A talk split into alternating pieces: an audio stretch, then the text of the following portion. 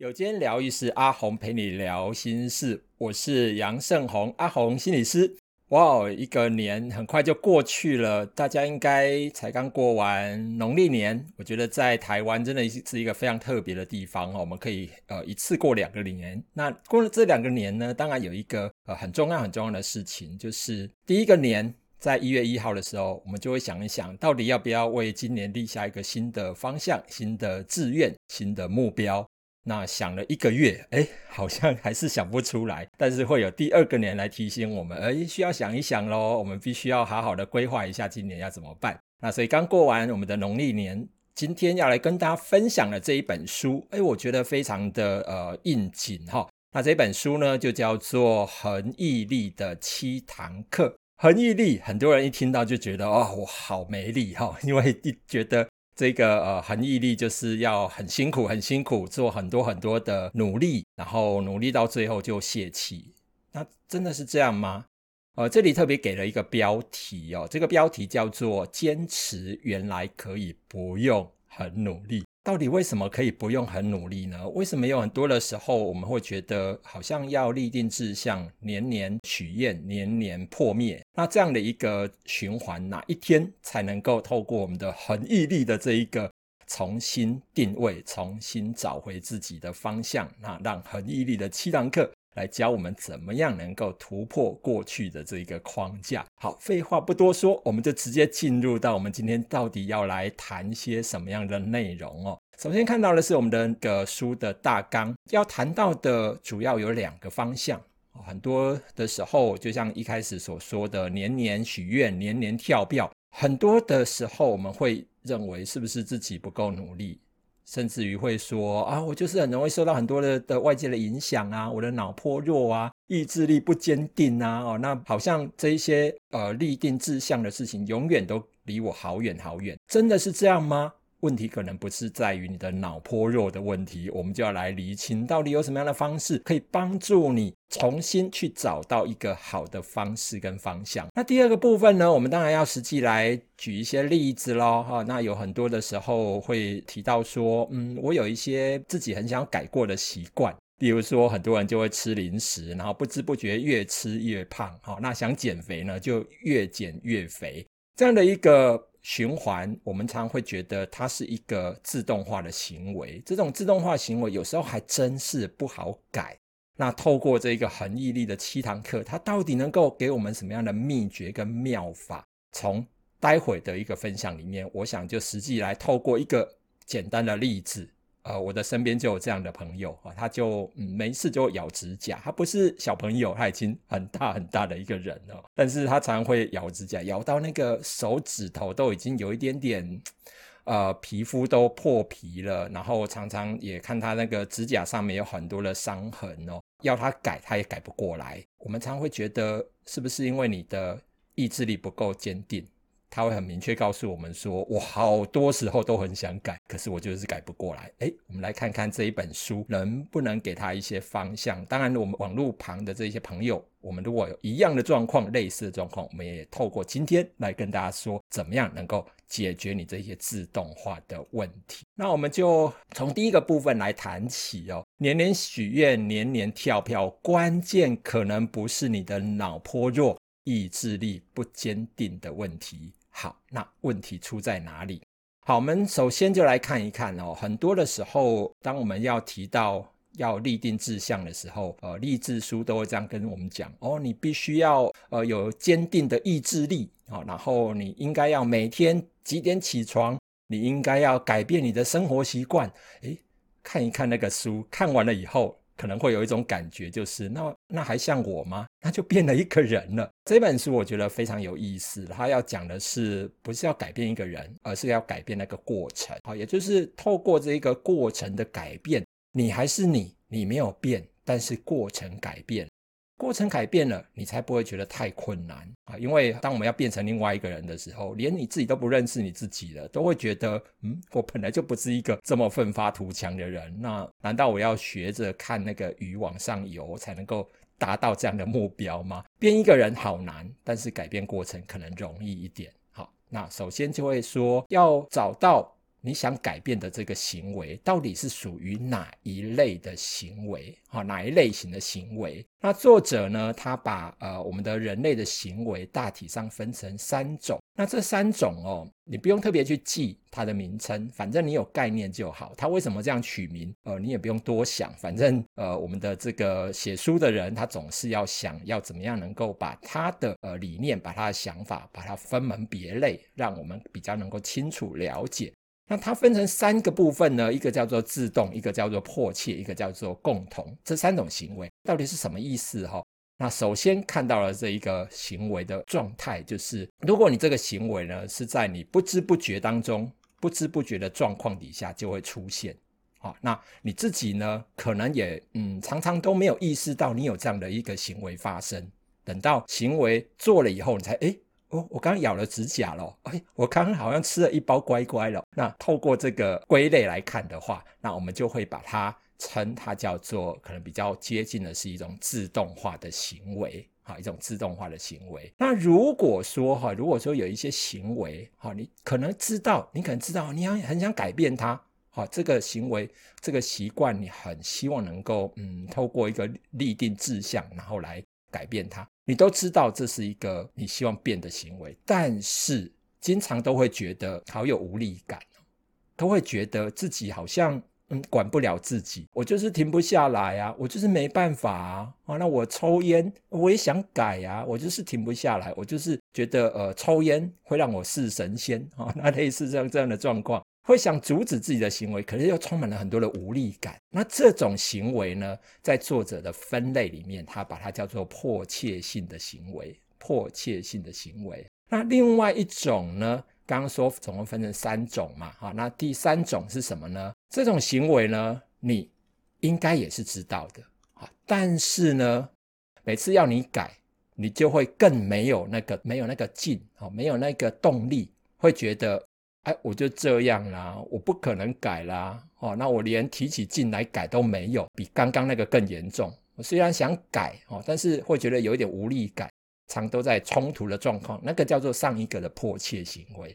那这里所提到的是，嗯，你知道这个行为不好啊。可是呢，我就是觉得没办法，我就是这样的人呐、啊，我就是改不过来，我就是爱睡觉啊，啊，你叫我起来跑步啊，我就是不可能啊，没办法，做不到啊，哦，那这种可能比无力感更否定自己的状态啊，那这种呢，在我们的作者的归类里面，他就把它归类叫做共同行为啊，共同行为。那他为什么要做这个归类？其实跟底下要谈到的一些怎么样能够让我们。产生恒毅力的效果很有大大的关系啊，因为不同的这种行为的类别，像刚刚提到的自动化的行为，那就要用自动化的行为的改变方式来让你达到恒毅力的效果哦，真的能够去改善它。当然，这里好像一直看到都是行为，行为，我们不要把行为想得太小了。其实我们每一个人哦，在日常生活里面，不管呃我要去上英文，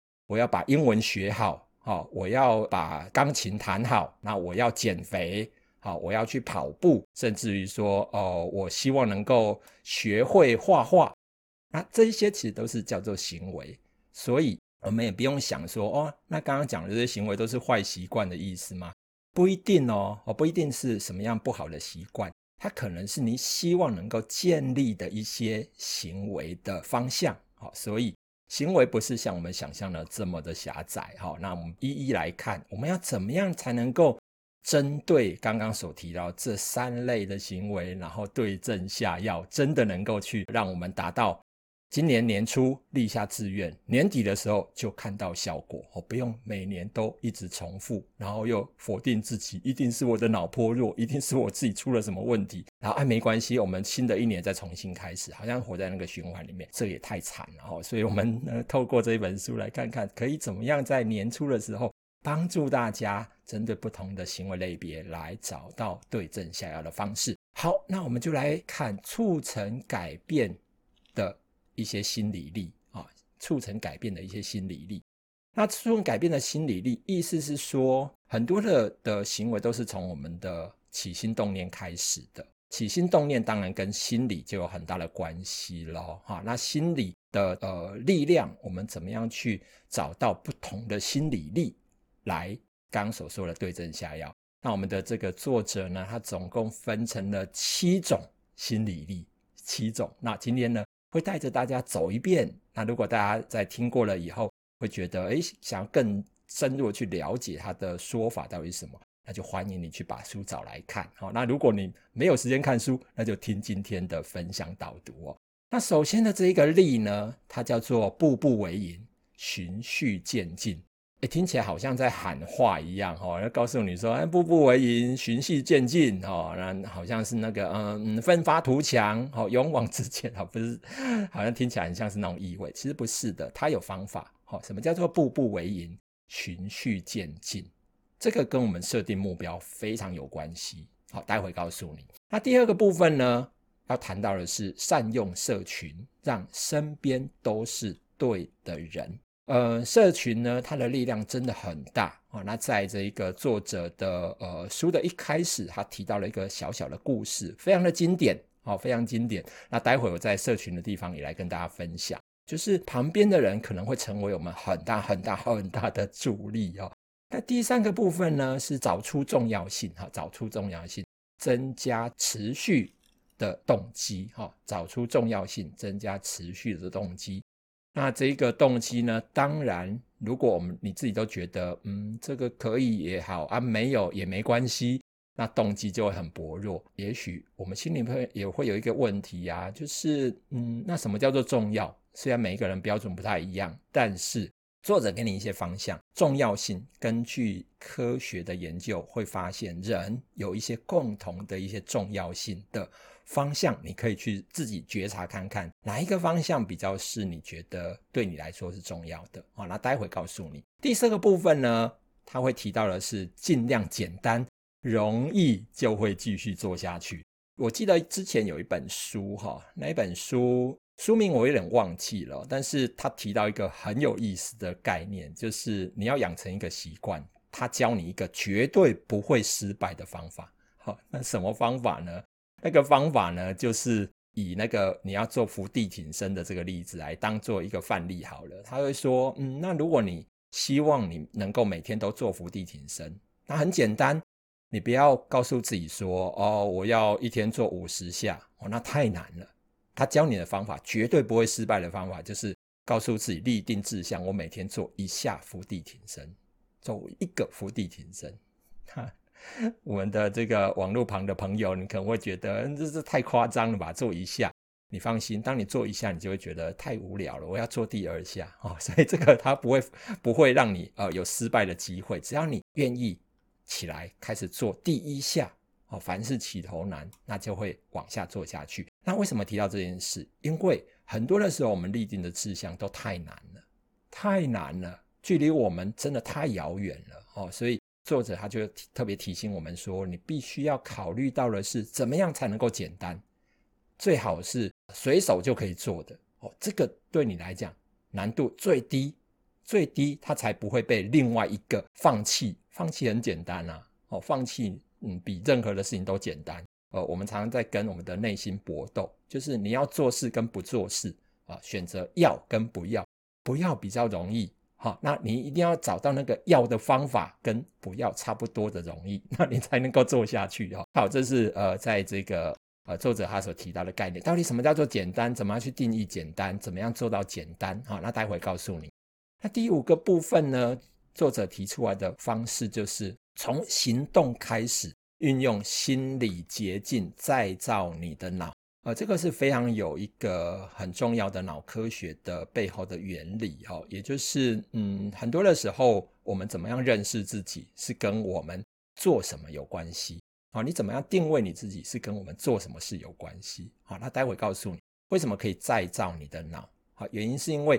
我们的脑哦，其实它非常的单纯，可以用尽很多方法来骗自己，然后你的脑就被你骗过去。当然目的不是要骗他哈，那目的是要让你往下做下去，才能够达到恒毅力的目标哈。那待会跟你说，到底要怎么样能够再造你的脑，用什么样的方式来做到这件事哦？那第六个部分呢，提到的是运用具有迷人魅力的奖励。呃，如果对你来说有一些特别特别吸引你的鼓励的方法，或者你要改变你身边的其他人。其实这一本书哦，不只是改变你自己，不只是让你自己拥有恒毅力，可能很多的时候我们会想要用它来改变我们身边的人。好，比方说家里的小朋友啊，那你要去让他学会一些比较好的行为啊，那这个时候呢，你怎么样运用这里所提到的？运用具有迷人魅力的奖励，那什么叫做迷人的魅力呢？作者也会给你一些方向哦，告诉你说到底什么样的奖励它比较具有迷人的魅力。有时候我们空想还真想不出来哈。那我觉得书的好处就在这里，它可以提示我们一些想象的方向。第七个部分呢，提到的是反复不停的做，反复不停的做，让事情呢升值大脑。意思是说，有很多的时候，我们每天都活在一些自动化的行为里面。那这些自动化的行为呢，可能对你来讲有很大很大的帮助啊。比方说，你如果没有很多自动化行为，你大概会疯掉。例如，你早上起来很自动的就去刷牙，刷完牙了就很自动的去煮咖啡，然后煮完咖啡以后就很自动的换衣服，然后换完衣服也很自动的开始穿鞋子。然后，如果要问你说，哎，你的鞋子是先穿左脚还是右脚？你可能会非常的痛苦。哎，那我今天到底应该要怎么办呢？到底要穿哪一只脚呢？这就是一种自动化的行为。那为什么我们会有这些自动化的行为？因为这样可以让我们省掉很多思考的时间。哎，我们就可以用这种概念来训练我们的大脑。如果你想养成某些行为的话，某些习惯的话。那这个时候能不能反复做、反复做、反复做，然后让你的大脑觉得，哎，没做有点 心里怪怪的哈。所以在这一个第七个部分，作者就要告诉你怎么样做到反复做，然后深植你的大脑。那我们就一个一个来解析它到底怎么样去跟我们分享这七大心理力，促成改变的心理力。那第一个部分刚刚所提到的步步为营、循序渐进，这到底在讲什么？好，很多人，很多人呢，每一年刚一开始，在我们的影片，在我们的这个 podcast 一开始就提到说，年年许愿，那你许的愿，它到底是一个梦想还是一个目标？诶，梦想跟目标听起来蛮像的，然后很多的时候，我们也会觉得啊，有需要分得这么清楚吗？哦，反正我就是希望能够怎么样啊，那分这么清楚干什么？可是你没有分清楚哈、哦。可能你会失败的几率大为提升。好，作者他在这里特别提醒我们一个很重要、很重要的概念，叫做梦想是梦想，目标是目标，它是不一样的，它是不一样的。为什么会提到不一样的重要？因为哦，我们一般来讲讲的梦想都很抽象，都很大。然后呢，当你要去执行它的时候，它就会受到一个东西的影响，这个东西呢叫做锚定效应。锚定效应的意思是什么？就是那个抛锚的锚，然后决定的定哦。锚定效应就是我们设定了一个很大很大的梦想，好，例如说我想要把英文学好，哇，这个梦想听起来还蛮熟悉的哈，应该很多人都曾经立过这个志愿。我想要在今年把英文学好，然后锚定效应就来喽哦。因为呢，我们没有很清楚知道什么叫做学好，所以我们脑子里面想象出来的学好，可能是哇，我就可以开始听 ICRT 哦，然后我就可以跟外国人对答如流，然后你就想象哇，那个美好的未来，我出国的时候都不用靠那个 Google 翻译，我就可以直接跟他，直接跟他对话。你想的那个画面非常美好，那这个时候你要开始定目标，你会跟着你的梦想这么大，然后你就开始帮自己定很大很大的目标，为什么？因为啊，我们心里面就会产生一种想法，那、我如果一天只背一个单字，那我距离那个不是太远了吗？所以，呃，你的梦想既然这么大，可能跑出来的目标就是我一天要背一百个单字，诶，然后你就发现背两天这阵亡了，好，然后第三天就想说我休息一天，反正我已经背两百个了，应该休息一天没什么关系吧？我们的失败就是从这样开始的，好，也就是。作者特别提醒我们，锚定效应它的一个很重要、很重要的效果，就是你的那个目标也好、梦想也好，如果定得太大，当我们要落实到你每一天的执行的步骤的时候，就会出问题了。因为我们就会想到我们那么大的方向，那么大的梦想，那么大的目标啊，我这样子才只走一点点，就像蜗牛一样啊，蜗牛慢慢的走。然后你看看，哇！我要从那个屏东走到台北，然后看着你像蜗牛一样在散步，那你会觉得很痛苦。我什么时候才能够走到台北啊？这可能一辈子都走不到。所以我们的锚定效应就这样来的，就会产生一种效果，就是相对的，你的计划就会变得很大，好，然后你每天要做的事情就变得很多，于是乎你就不是你了，你就不是你了，你就要改变你自己，改变成另外一个你，做得到吗？很多人说做不到。所以在这里呢，我们就要来看看什么叫做梦想，什么叫做目标。好，那定义一下它，让我们有一点点灵感，怎么样帮自己定一个务实一点的今年能够达到的目标。如果我们拿目标跟梦想来做一个相比的话，那呃，目标一般来讲哦，会比较容易量化，梦想通常是比较没有办法量化啊。就像刚刚所提到的，我要把英文学好。到底好是什么意思啊？啊，就没有量化，那比较多的是一种感觉，是一种画面，是一种想象，一种美好的未来。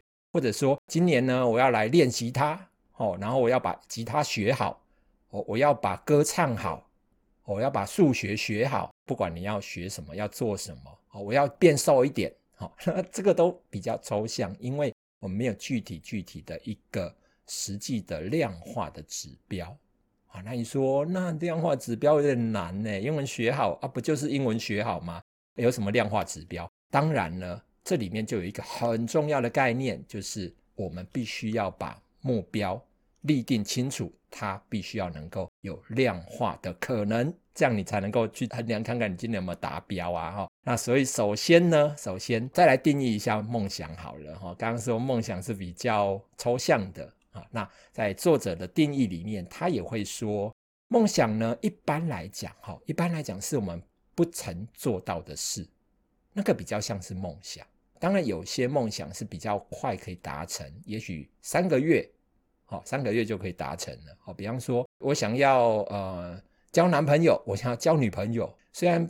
不能说不能量化哈，但是 至少你有一个呃清楚的想象啊，然后就想说，诶，我要多认识朋友，多认识男生，然后我就可以多认识，多制造一点机会哈，多认识女生，多创造一点交女友的可能。那我们有一个想象出来的时候，说不定你就开始有一些行动啊。那三个月你就圆梦了，虽然你没有交过男朋友，交过女朋友，有一些梦想它也许比较容易达到。当然这是一个例子啊，也许对某些人来讲，它不一定那么快速哦。我的意思是说。对梦想来讲，它可能是以前我们不曾做到的事，它比较用梦想的概念去理解它。所以你想一想，你今年立下的这个志向、立下的心愿，是你以前曾经做到的事吗？那如果不是，它可能比较接近是梦想哦。梦想怎么办？我们就要让它务实化。所以务实化呢，我们就会分成三个东西啊，一个东西叫做长程目标。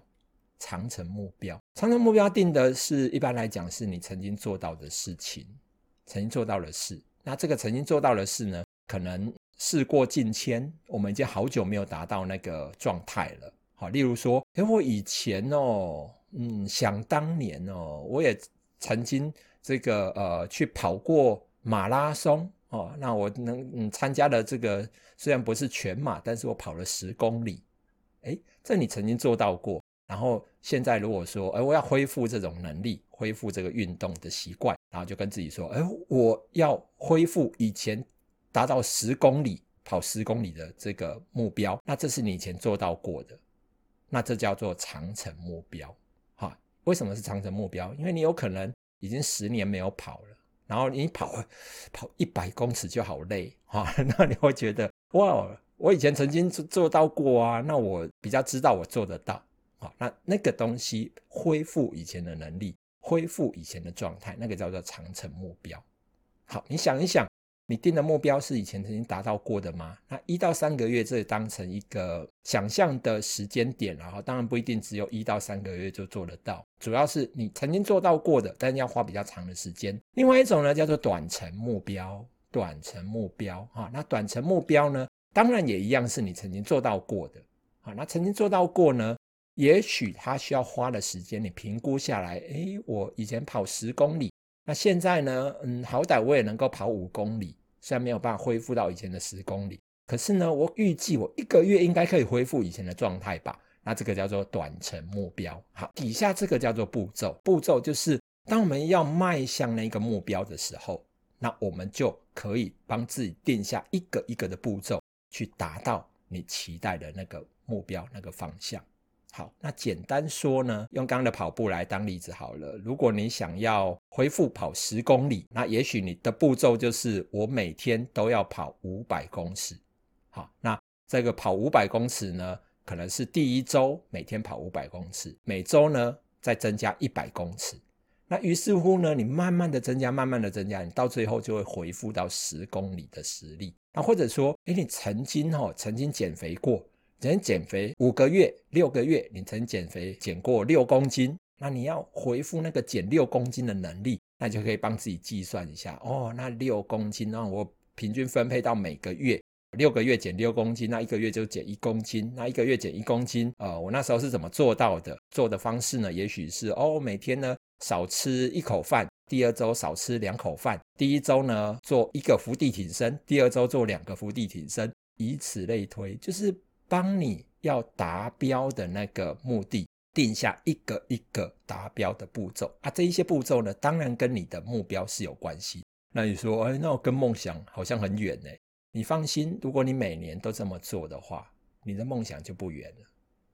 也许我们已经花了五年，每年都在立定目标，结果永远都是一个破灭的梦想。那如果你从现在开始，步骤、短程目标、长程目标到梦想。他就会逐梦踏实，好，所以记得不要让自己定太大，哦，那个目标方向不要定太大，哈，好。第二个部分呢，第二个部分这里作者提到的是善用社群，啊，善用社群，让身边都是对的人。这边提到了三个重点，作者提到了三个重点，社群它的力量真的很大哦，因为人最怕的就是孤单。当你自己在做一件事情的时候，没有人激发你往前走，没有人一边陪伴你一边往前走，我们会开始怀疑人生呢、我这样做真的有意义吗？啊，我没有做也没也不会怎么样啊，就开始心里面的那个魔鬼就出现。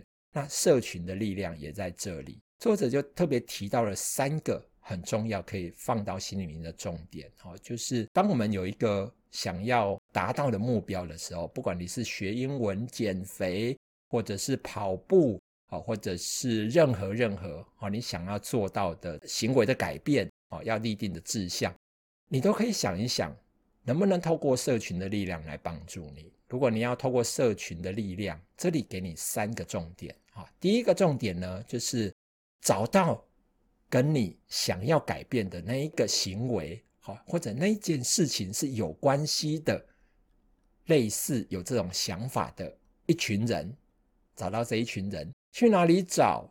当然，社会上有很多的社团，你可以找。哈，那或者是你去上一些课，啊，上一些课。那上课呢，就有人就会说，我上课就中途很想要放弃。哈，那底下会告诉你，那就是你没有把三点都放到你的心里面去，你只有找，然后你就会去参与。好，第一次、第二次去参与，结果你还是局外人，这个时候根本没有达到社群的效果。所以第一件事情呢，你可以在实体环境去找找社团，如果找不到，对你来讲有点难难，有点麻烦，那你可以想一想，能不能在网络上找啊？减肥团啊，然后跑步团啊，那这个嗯运动团哈，那或者是任何任何相关的兴趣哈，那你如果哎我要学钢琴哈，那么钢琴的社群。类似像这一种社群，你去加入它，加入它，哦，加入它，好。那加入的时候，当然你必须要考虑到，哈，在社群里面它是活跃的吗？还是死气沉沉的？然后到那个网络上面，你就会看到，哇，已经三年没有人发文了。那你加入加入进去，嗯，好像没什么效果，因为它是一个死掉的社群哦，所以。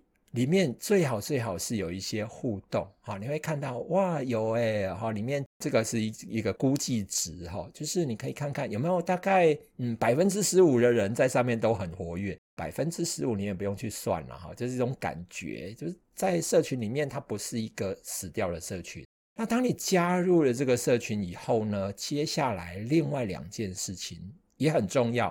这两件事情就是你必须要跟别人互动，你必须要设法在里面去参与他们，去跟他们建立关系，去认识他们。呃，例如说有人去上课，他就会参与里面的小团体。哦，我们一起来练习。啊，那我们课后呢，再一起来做什么事，就会有分组啊。你认识朋友，你就可以问他们说：“哦，我们都是喜欢煮菜的，那我们能不能一起学菜之余呢，也一起在平日哦，今天到你家，明天到他家，我们来练习做菜。在做菜的时候，我们彼此给彼此一些建议。这个时候，你就有更多更多的参与，有更多更多的互动。这个在心理学里面，我们会说，它就会产生一种功能，叫做社会磁铁。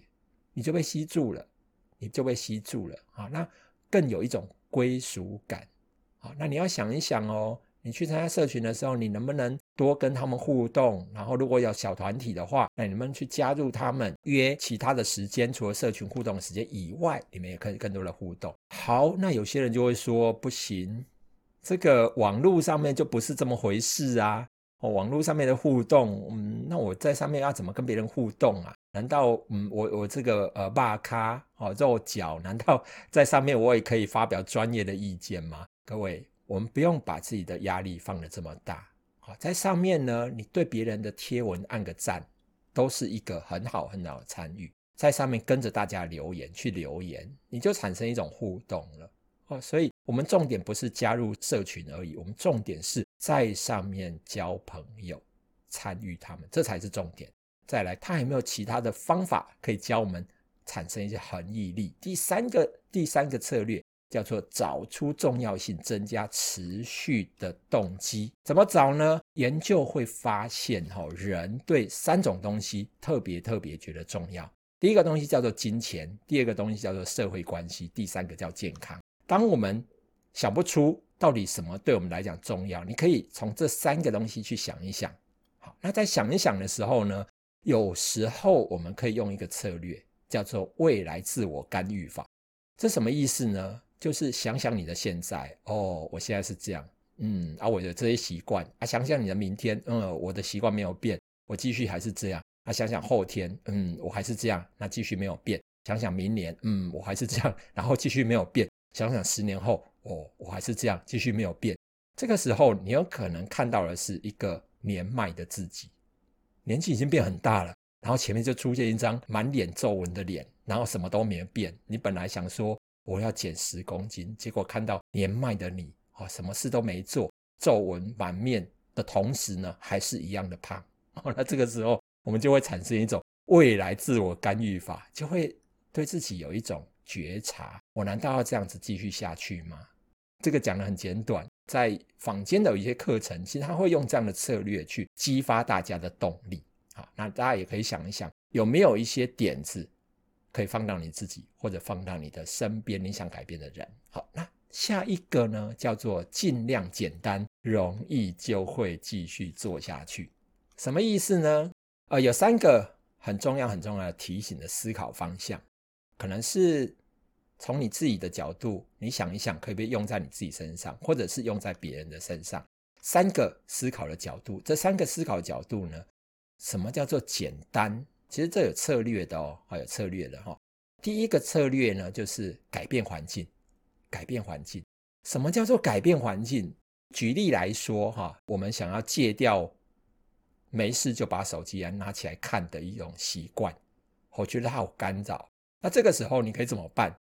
你的方式可能可以，呃，在你决定要放下手机不看手机的时候，然后就把手机放到那个柜子上，而且柜子呢不是在你旁边的柜子，是还要爬梯子上去的柜子。好，那 这个就会变得很困难，好，很困难。好，改变环境就是让东西不要那么容易拿得到啊。那或者说，哎，我要改变我的环境。就是我旁边呢，常常都会放一堆零食。那这个时候，你能不能把零食移开？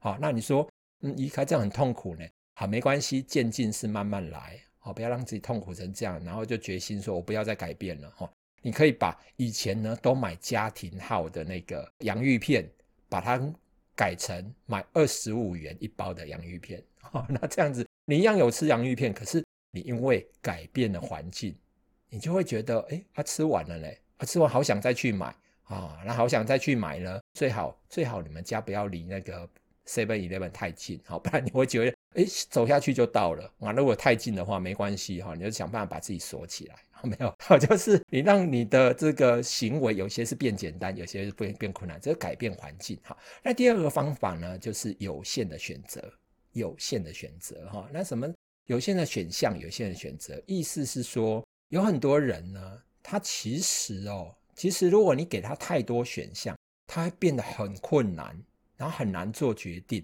如果我们给他的选项就只有一个对他比较好的，一个他比较不喜欢的，好，你两个让他选，好，例如说，我从此要开始吃那比较营养的东西，好，要让我的越身体越来越健康，你就给自己有限的选项，什么选项呢？请问要吃的是一碗糙米还是两口饭？然后你就会觉得，哎。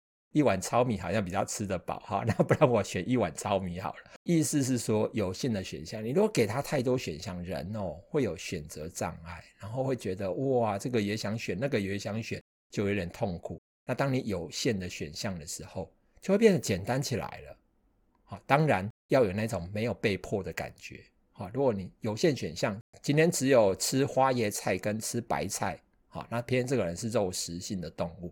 你给他这两个选项，他就会很恨你，因为 这个两个选项就本来就不是他喜欢的选项。你不要觉得他被迫，有限的选项，你能不能有一个东西？如果你想减肥的话，一个东西有一点点美味，那又不会这个卡路里太高。另外一个选项呢，就是很不美味，好你也本来就很讨厌吃，好那它的卡路里也很高，那 你这样的选项给他的时候，他就会比较不会受到一种压迫感，他还是可以选择他喜欢吃的。而且吃的东西也不会热量太高，哈，那这是有限选项。第三个呢，叫做建立蓝图，啊，建立蓝图，建立蓝图呢，应用在这边比较不容易去想象，哈，但是常常我们去，像我们现在在注册一些账号的时候，他都会告诉你说，哦，你呃完成以下三个步骤，啊，你就可以达到什么，哈，那步骤一，啊，那底下就可能跟你说，哦，现在你在步骤一，然后填完了资料以后，他就跳到荧幕上面就跑出步骤二。好，然后你也知道说，哦，我跳到步骤二了，这剩下一个步骤了，所以就会知道一步一步的往下走就对了。好，那嗯，有很多的时候，如果我们要改变自己或改变别人的时候，你们把它设计成一个蓝图，啊，就是一是怎样，二是怎样。好，那透过这个方式，我们就可以做到我们的这个改变的目的。好，那下一个呢，叫做从行动开始，运用心理捷径，再造你的脑。好，那怎么做到这件事情呢？我们每一个人呢，其实都会对自己有一个看法，对自己有一个看法。好，例如说，哎，嗯，请问王小明，你能不能自我介绍？你是一个什么样的人？然后他就可能会有一些形容词出来了。哦，我就是一个嗯，每天好吃懒做的人。哦，我就是一个不太爱动的人。哦，那为什么他会有这个想法，会这么认知？因为他过去行为告诉他。他从他自己的行为认识自己，这个叫做镜中自我啊，就是从行为里面看到自己就是这样啊，哦，所以我就归纳我就是这样的人。旁边人也都这样跟他讲，那为什么提这个呢？因为因为这跟再造我们的脑有很大的关系。很多的时候我们都会说，呃，我们要立定志向，然后让我们的心更坚强哦，然后变成一个不一样钢铁般的意志。可是呢，你的行为没有跟上的时候。你就会觉得我自己在骗自己，我根本就不是一个钢铁意志坚定的人，因为我没事就把东西、把零食拿起来吃，我根本克制不了自己。于是乎呢，他就得到一个结论，就是我不要再自欺欺人了，我根本不是这样的人。哦，你心里面想跟你的行为不一样的时候，我们的大脑就会产生不要再骗自己了。那所以呢，我们的这一个作者呢，他就会特别特别反向来跟我们讲一个概念：怎么样能够透过我们对自己的看法的改变、自我认知的改变，来产生一种改变自己行为的效果？怎么样做到这件事？好，那换一句话说呢，就是很多的时候，我们必须要看到自己，看到自己是真正做出来的行为是什么，我们的大脑才会真的相信你是一个这样的人。问题是，如果你设定的那一个目标方向是很大的，哦，我就是一个长跑健将，我就是呃，未来我希望成为一个长跑健将，然后你跑两步就气喘吁吁，你就发现，嗯，这根本不可能啊。所以前面所说的那个步步为营那个概念，还是可以放进来用，就是你做了再说，你先让自己开始做了，不要光想，哦，坐而言不如起而行。当你起而行的时候，我们的大脑就会开始解读自己，诶，我其实没有那么懒嘛，我其实也是可以的啊，我也是一个有一些嗯努力的人啊，我也是可以让自己跑一百公尺啊，我又不是什么都不能跑。我们的大脑就会产生这样的解读，也就是说，我们能不能让自己开始在持久改变的起始点上，先从很简单的行为开始做起，简单的行为。嗯，前面给你很多的灵感，你会怎么去定你的这个简单的行为？哈，你们可以自己去想。那简单行为开始做起的时候，我们的自我就会产生一种认知的改变。好，那开始看到我其实还不错啊，我没有那么糟啊。哦，那慢慢的你就会开始觉得你是有可能的，你是有可能做得到的。好，所以不要一下子给自己太难的问题。啊，简单，简单，简单。这两个字很重要哈。好，来下一个，运用具有迷人魅力的奖励。迷人魅力的奖励呢，也许你可以放到你自己来想啊。你如果喜欢喝养乐多，然后你就给自己设定一个目标啊。那我你告诉自己说，哎，我达达到那个目标，我就呃慰劳一下自己，我去喝一瓶养乐多啊。但是呢，如果你要减肥的话，要特别注意，你的那个奖励不能是让你增肥的东西哦。好，那这里呢，作者提出五种可能的奖励，五种可能的奖励哈。第一个叫做财务的奖励，那财务的奖励有时候我们会拿来鼓励别人，然后你考九十分，我就给你一百元哈，那这个就是财务的奖励。可是有时候财务的奖励也也有风险哦哈，你如果常常给他这样的奖励，他可能会麻痹了。哦，所以策略上面，大家如果要更进一步的话，可以看书哦。书里面有告诉你说，怎么样做到的是间歇性的奖励。那第二个部分呢，就是社会奖励。哈，社会奖励，社会奖励的的意思就是，呃，你做了某件事，哈，那旁边的人就会给你爱的鼓励，哇，你好棒哦。然后那社群的人就会给你很多很多的掌声，然后来鼓励你继续做下去。好，那这个就是社会的奖励。另外一个呢，某些呃心理的状态。可能也是一种心理的奖励，例如说，你做到某些事情了以后呢，就特别有一种掌控感，好，掌控感，哦，就是诶，如果你可以做到什么，那我就给你这个呃一个班长，好，来让你当，好，例如是这样，好，就是有一些掌控感，一些权力的奖励，这也是一种。那另外呢，身体健康。我们也可以想一想哦，那未来自我干预法哦，就是刚刚所提到的哦，都都不动。那你想象一个年迈的自己，然后变得嗯又苍老，然后又不健康。那这个时候我们可能有点动力，于是乎你开始起来运动了以后，哇，身体好像变健康了耶，变轻盈了耶。那身体健康也是一种很好的奖励。那另外呢，就是也许你做了某些事，透过一些方式让他得到自由，让他得到独立的感觉。好，那这个可能很多的时候我们都可以放到我们的小朋友身上哦，你去想一想，能不能透过上面所提到这些奖励，给他一些往你希望的方向去走的可能。好好，那接下来是反复不停的做，让事情升值大脑。这里主要会提到的是一种心理捷径的概念，哈，就是其实每一天有超过百分之四十的行为都跟这些自动化行为有关，好，如同我刚刚说穿鞋子就是，哈，那这都是因为反复不断的做才能够达到这样的一个目的。那作者在这里提出了三个原则，三个原则可以让你想一想。第一个，第一个原则就是你这件事情如果一直反复不断的做，那这个时候我们就会产生这个行为的可能。第二个呢，在做这些行为的时候呢，你也可以想一想，有没有可能在固定的时间、固定的日期去做这件事情。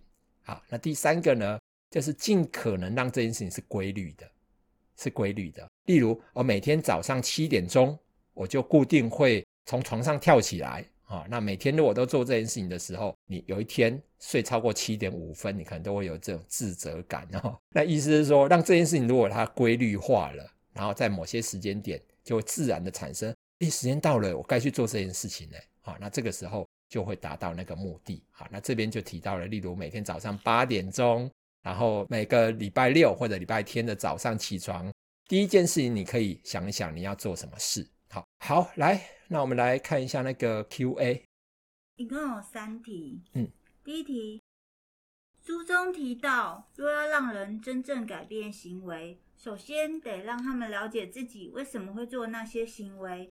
但很多人的耳朵都很硬，怎么说都说不听。例如之前朋友的妈妈，可能是开店太劳累生病了，好不容易从鬼门关走一遭，当时说病好了就把店收了，好好休息。但一旦病好，对收店的事绝口不提，一问他就生气。请问阿红老师，为什么明知道收店好好照顾身体很重要，但却又不肯做呢？这到底是什么心态啊？好，他什么什么心态？我们可以回想一下，在去年七月份我们的那个，也许你该找人聊聊。你没有提到一个概念，就是改变需要有五个阶段，改变有五个阶段哦。一个人决定要改变，他会经过第一个阶段，就是前思考期哦，就是他连想都没想。第二个阶段呢，叫做。思考期就开始想了哦，我想要变，好，但是还没有开始行动。第三个阶段就是准备期，哎，我想一想，然后也具体计划哦，可以怎么怎么改变这件事情。第四个阶段叫做行动期，他真的实际去做了。第五个阶段呢，叫做维持期，好，就是还是要维持一段时间，他这个行为他才会固定下来。好，回到刚刚的那个那个问题，这个妈妈呢，她会在生病之后又回到她的开店的状态。我们会觉得，哎，好奇怪，你不是都说好了要把店关起来吗？你怎么会这样？这常常会落入一种零跟一的游戏，哦，也就是说，我们会觉得，哎，你就是马上要关起来呀，你就是要休息呀，这样对你健康根本不好。好，那这个妈妈会想的是，那休息那怎么办？那我的钱怎么办？我的那个生活就完全改变了。那难道开一天店也会严重到这样吗？会有一直到健康吗？于是乎呢，他可能哦，刚刚说了几个阶段嘛，在那个呃，说不定在出院前就已经到第三个阶段准备起了，开始在想要怎么做。可是出院以后又回到第二个阶段思考期，好，所以他是会反复的哦。那你说那怎么办呢？那我要怎么办？好，很简单，好，很简单，就是我们可以去想一想，能不能让他有。安心的休息计划，好，也就是逐步的，哦，我们不要马上叫他关店嘛，你可以跟他说，哦，那我们可不可以来讨论一下，让你的身体比较健康一点啦？好，那本来我们都开十个小时，能不能以后我们早一点点，早十分钟关店？好，然后诶，早十分钟好像没什么影响嘛，好，那慢慢的再多，越多越多越多，他会发现，诶，啊，好像也没太糟啊，也我生活还也还可以过得去啊，到最后我们的目的就达成了，所以要。想一想那个温水煮青蛙的方法，好好吗？好，来第二题。曾听说把人生或工作当成玩游戏，偶尔给自己一点小鼓励，但游戏玩久了也会腻啊。这方法真的有用吗？对，没错哈，当然会腻。所以玩游戏呢，要找同盟，要有啦啦队哈。就是我们找同盟、找啦啦队的方法，就是找社群。哦，也就是当我们玩游戏的时候，第一。要立定一个阶段性的目标啊，然后在目标达成的时候，不是每一次都给自己鼓励，有时候鼓励自己，有时候没有鼓励自己，或者你身边的人也是哦，就是有时候鼓励他，哇，你好棒，你达成了，然后有时候诶默默无声，然后让他继续做，意思就是一种间歇性的鼓励，透过社群来帮助你，这可能是一个更务实的方法。好，来下一题，为什么计划都跟不上变化呢？我明明只想在股市投资二十万，却不知不觉把所有的资金都投入了。现在股市这么低迷，感觉熊市会很久。我明明设立了投资目标啊，怎么会搞成这样？好，熊市呢，谈的是一种中长线的趋势，可是呢，我们永远关心的就是明天的股市。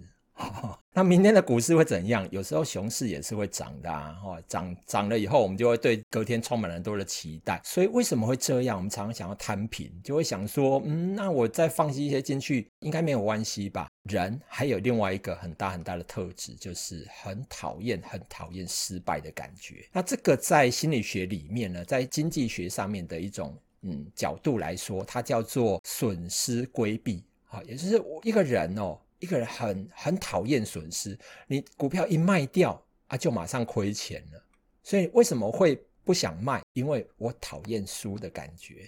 好，那讨厌输的感觉呢？这个时候，当你脑子里面又在想，熊市谈的是中长线的趋势，我关心的永远都是明天的股市。好，那明天有可能会涨啊，所以我就一券在手，希望无穷。为什么会这样？就是因为。我们常常活在这个循环当中，那怎么办？其实坊间有很多的工具可以解决你这个问题了哈。那今天不谈股市投资，但是各位可以去看一看哦，有很多的定期定额啊、存股啊、定呃这个自动化的交易的方式，这可能都是你可以参考的方式哈。好，那我们就继续往下喽哈，往下来看看老人的自动化的行为，如果你想要改变它的话，那有没有什么样的方式可以做到这件事情？重点在于用对。我们该有的心理力来改变它，好，用对该有的心理力来改变它。那因为这一些自动化的行为呢，常常都是自己没有感觉到的，都是不自觉的。好，比方说不自觉拿饮拿零食起来吃，好，不自觉想要去做一些什么事。所以呢，我们要用到的这个心理力呢，一定要用的是，不是去说服他，而是去改变，可能是改变环境，好，让他。这个选择比较少哈，然后去达到一些呃有效的效果，那或者说让他做到这件事情比较困难，去达到这个效果。所以这边讲到了这个改变自动化的方式哈，特别提醒大家可以运用的就是环境的改变的这个策略哈。那至于怎么用它呢？我们就拿实际的例子来说，如果假设是一个人哈会下意识的咬指甲，会有咬指甲这个行为的话，那怎么办？怎么办？好。第一个办法呢，就是想办法让自己比较不容易去咬指甲。那比较不容易咬指甲的方式是什么？例如说，我们把手上戴一个手套啊，那你要咬指甲的时候就咬到你的手套，诶，那好像就会避开那一个问题哈。好，或者是咬指甲的时候发现，诶，我我要咬指甲了，这个时候赶快在嘴巴里面塞一个这个口香糖哦，那把嘴巴塞起来。那如果再咬的话，那手上就沾满了口香糖，哦，就觉得很讨厌。好，这个就是一个规避的方法，好，或者一个替代的方法。好，那第三个呢？也许你可以观察一下自己，你每次要咬指甲的时候，那你的心里面会不会都有一些升起一些什么样的感觉？那如果那个感觉要出来的时候，你就去做一点别的事吧。好，那这个就是很重要的一个方式。当然，你也可以用到一些有魅力的奖励的方式。哦如果你做到，哎，五天没有咬指甲，哎，恭喜你哦！不但旁边人给你拍拍手，哦而且呢，送你一一瓶护手霜，啊然后你会觉得哇，还不错哈。那你会觉得得到了一些奖励。好，那这是一个很简单的例子。来，我们再来看看还有没有其他的提问。这边有两题，第一题，为什么大家都知道坚持下去才会成功，但能坚持下去的没几个？啊大家都不想要成功吗？大家当然会想要成功哈，但是呢，因为选择不坚持比较容易，好，所以我们刚会特别提到说，你要怎么样能够让那一些行为达到你的目标的时候，啊，选择那种比较简单的方式，啊，不用太花力气，哈，例如说你要去上课。你不要挑一个哦，你在那个北投，然后挑信义区去上课，然后大概没几天就会很懒得去。好，能不能在你们家的旁边附近就有这个上课的地方？这就比较简单。当你加入社群，当你一起去上课的时候，认识他们，哎，大家也会鼓励你。你怎么上个礼拜没有来啊？你发生什么事？大家会就开始关心你。所以，如果我们让自己选择去做，跟选择不坚持差不多容易哦，那你就有希望了。好好，来，我们再看下一题。小孩跟我说，他想当电竞选手，所以每天很有恒毅力的玩电动。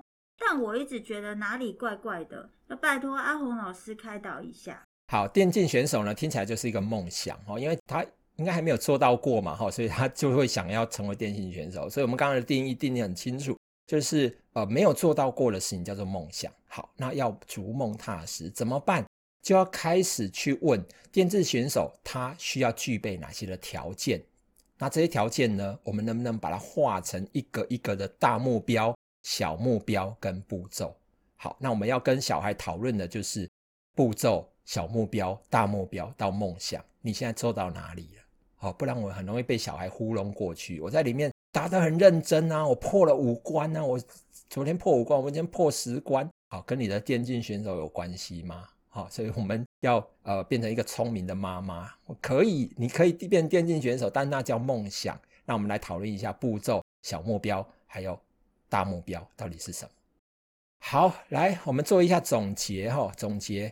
总结很快，大家看过去，就是当我们要改变一个行为的时候，最重要的当然就是一个看看这是一个什么样的行为，是自动自动的行为，还是迫切的行为，还是共同的行为？好，那当我们定义清楚这些行为的时候，就要来运用对的心理力来改变它。好，那有很多的这一个详细的内容，今天没有办法详细仔细跟大家做说明。有兴趣，大家可以把这本书找来看，哈，会让你有很大很大的收获。这一次是我们的这一个节目改变形态，我们在去年做直播，现在改成在 YouTube 跟 Podcast 同时上架，一个月我们会上两次，哈，所以下一次会是两个礼拜后，我们就会再见。同时呢，会根据这一本书，我们要来跟大家分享的这个主题，就是那些励志故事没告诉你的事。有很多的励志书，很多励志故事都会让我们听得很感动，但是我们都永远做不到。它一定有一些秘密没有告诉你。我们下一次来说分明，下次见。